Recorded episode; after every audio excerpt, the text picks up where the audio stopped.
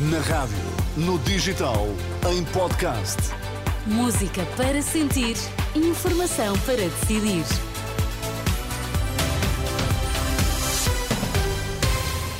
O essencial da informação na edição das 7 na Renascença, para já os destaques. Hamas estará disposto a estender o cessar-fogo por mais dois a quatro dias. Vagas por preencher no internato médico são um cartão vermelho ao governo, diz o bastonário da Ordem dos Médicos. O Hamas estará disposto a, entender, a estender o cessar-fogo por mais dois a quatro dias. É uma indicação eh, de última hora que está a ser avançada pela agência France Presse, que cita fonte próxima daquela organização.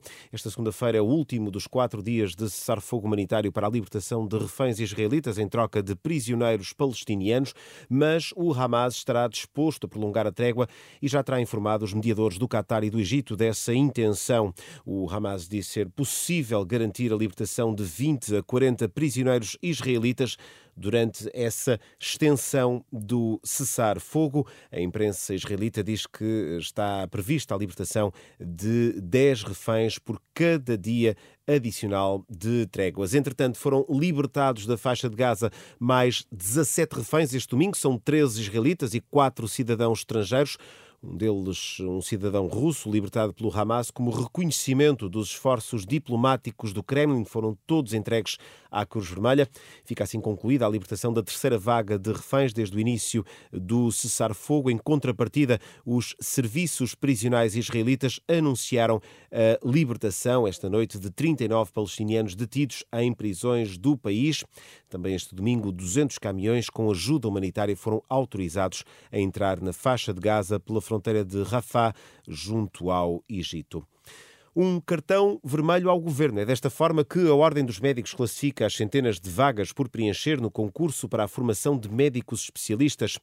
De acordo com a Administração Central dos Sistemas de Saúde, das mais de 2.200 vagas disponíveis, sobraram 406.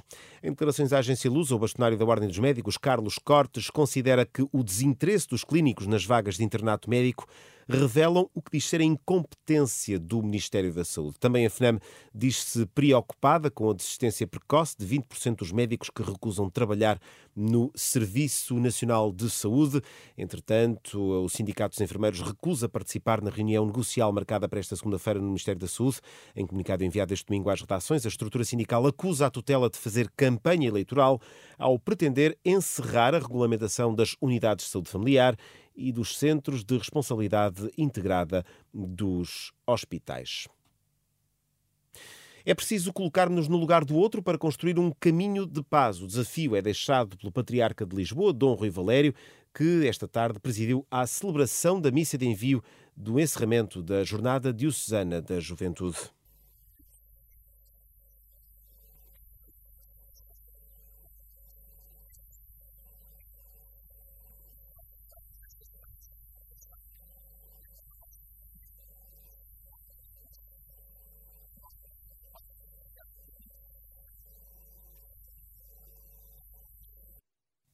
Mensagem da homilia desta tarde do Patriarca de Lisboa, Dom Rui Valério, que acompanhou cerca de 2.500 jovens da Diocese de Lisboa que refletiram sobre a paz no mundo.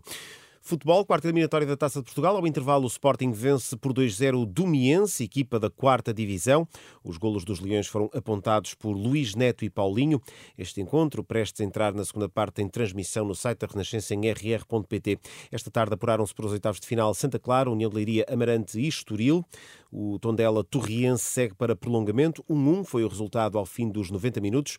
A quarta eliminatória da Taça fecha com o Boa Vista Aroca a partir das 8 da noite no estádio do Bessa.